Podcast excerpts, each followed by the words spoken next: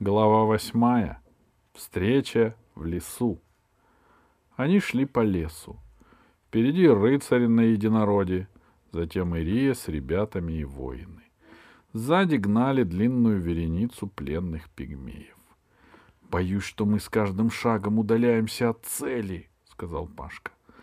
«На непонятном языке говорить запрещено», — раздался рядом голос. Они увидели, что за ними шагает, как всегда жуя корень, предатель Вери Мэри. «Еще тебя не хватало», — возмутился Пашка. «Отойди, а то я с тобой расправлюсь почище единорога». «Что такое единорог, я не знаю», — ответил с достоинством маленький предатель. «Если вы имеете в виду удар, который мне нанесла рогатая кобыла, то она за это поплатится. Каждый поплатится, кто поднял на меня руку». Вэри Мэри грозно выпучил глаза и надулся, но все равно он был так мал, что его шевелюра еле доставала до плеча Алисы. «Вы думаете, — продолжал Вэри Мэри, — что если человек мало ростом, то большие могут его топтать? Это ошибка. Все великие люди были маленького роста. И знаете почему? — И знать не хочу, — буркнул Пашка. — А ты слушай, полезно. Маленького ребенка обижают большие дети, потому что они глупые и думают, что рост — это достоинство. А потом, когда маленький человек станет взрослым, он понимает, что вместо роста небо подарило ему ум, и с помощью этого ума он доказывает всем глупым великанам, что может укоротить их, как пожелает. Только для этого нужно терпение. И еще раз терпение. Ты думаешь, мне не жалко этих пигмеев, которые так и не поняли преимуществ нашего маленького роста? Жаль, но в этом мире побеждает только сильный. «Вэри Мэри», — сказала Ирия, — «вы мне надоели, и я боюсь, что Пашка сейчас вас побьет». «Нельзя», — ответил переводчик. — Я под защитой знаменитого непобедимого поклона левого крота. — А он будет только рад, — сказала Ирия. — К сожалению, вы правы, — согласился вдруг переводчик. — До встречи. И он исчез. То ли под землю провалился, то ли нырнул в листву. Некоторое время они шли молча. Лес близко подступал к тропе. Листва смыкалась над головой.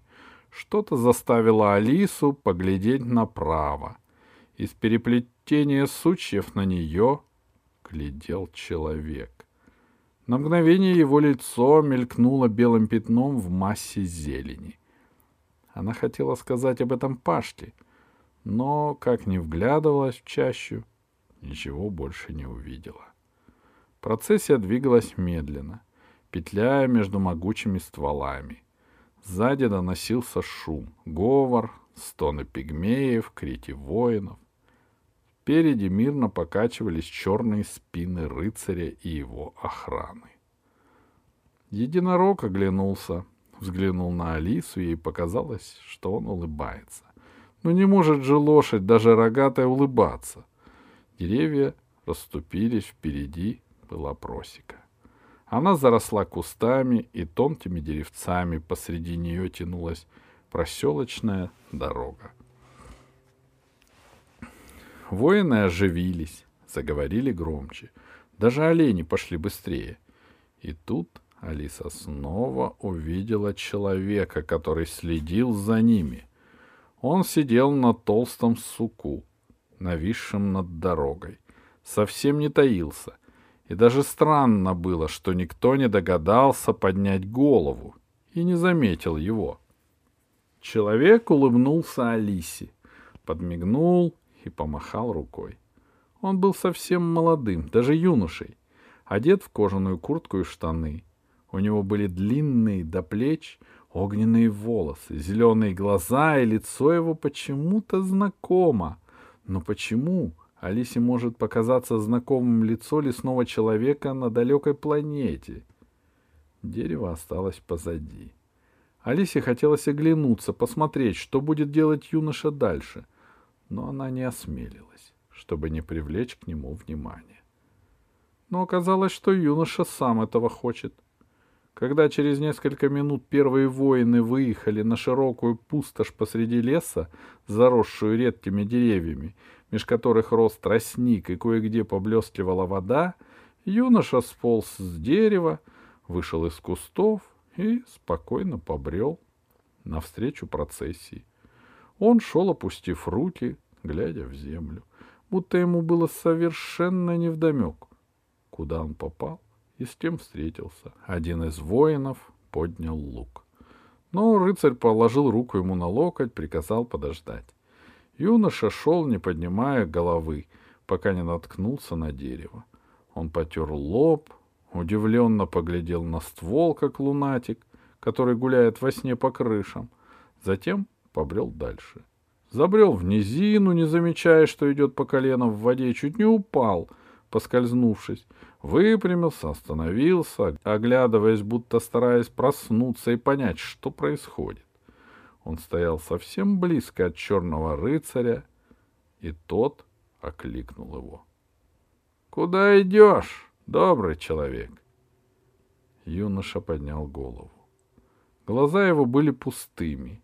Что-то произошло с ним за те минуты, что Алиса не видела его. Ведь тогда он улыбнулся ей, он все отлично понимал. А сейчас он глупо моргал, глядел на рыцаря, Потом повернулся и пошел прочь. — Бепе, — сказал воин.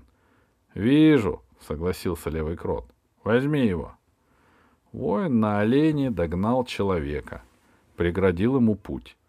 Тот покорно остановился. Воин вынул нагайку, слегка хлестнул ею юношу, и тот, послушно, как корова, которую пастух погоняет домой, подошел к черному рыцарю.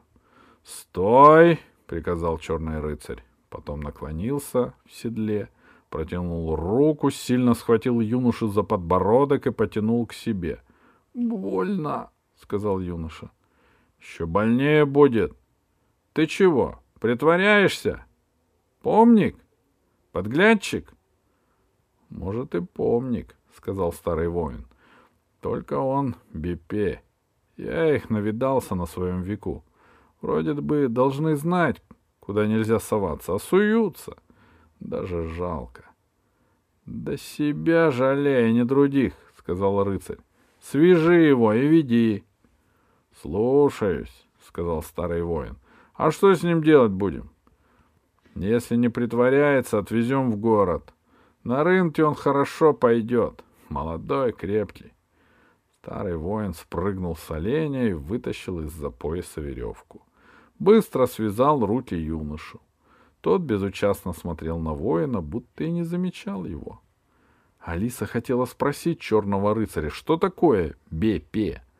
Это слово она слышала здесь уже не первый раз, но потом раздумала. Ведь здесь все знают, что означает «бепе», а если Алиса не знает, это вызовет подозрение. Поэтому она не спросила. Через полчаса Дорога начала подниматься. Лес поредел, и, наконец, впереди, на вершине пологого холма, показался замок. Высокая каменная стена окружала массивную башню. Башня была покрыта куполом, в котором виднелся большой разрез от вершины до стены. Когда процессия вышла на открытое место, рыцарь приложил к губам трубу, что висела притороченное к седлу, и затрубил. Тут же на стене появился человек и затрубил в ответ. К тому времени, когда первые воины поднялись к стенам, ворота замка открылись, и оттуда выехал рыцарь. И тут Алисе показалось, что у нее двоится в глазах потому что рыцарь, который выехал из замка, был точной копией рыцаря, который возглавлял процессию. Они были одинаково одеты, они ехали на одинаковых белых единорогах, и лица у рыцарей были одинаковыми. — А я знаю, в чем разница, — сказал вдруг Пашка, который, как это часто бывает, угадал мысли Алисы. — У нашего левая нога босая, а у того правая. Можно предположить, — добавила Ирия, — что если нашего зовут левый крот, то это правый крот, — воскликнула Алиса. Рыцарь услышал ее и резко обернулся. — Слишком догадливая, — сказал он. — Вы близнецы? — спросила Алиса. — Я родился первым, — сказал левый крот. — Не хвастайся, — сказал, подъезжая второй рыцарь. — Хвастовство тебя когда-нибудь погубит. Ты забыл, что у меня первого прорезался зуб. Рыцари поехали рядом. Единородие сблизили головы, будто шептались о чем-то. В воротах замка рыцари остановились, пропуская процессию, и левый крот сказал, словно представляя гостей. «Этих мы отняли у пигмеев». Он показал на Алису и ее друзей. «Странные люди», — заметил его брат. «Бепе?» «Нет, говорят, что поклоны издалека. Их корабль перевернулся на реке. Вели проводить их в верхнюю гостиную, но глаз не спускай. А это? Это БП, сказал левый крот, глядя на юношу. А я бы сказал, что помник надо будет проверить.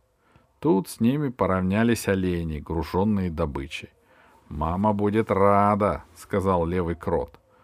Больше Алиса ничего не услышала, потому что воины повели их внутрь, во двор замка, где возвышалась башня. «Что она мне напоминает?» — спросила Алиса вслух. «Обсерваторию!» — ответила Ирия.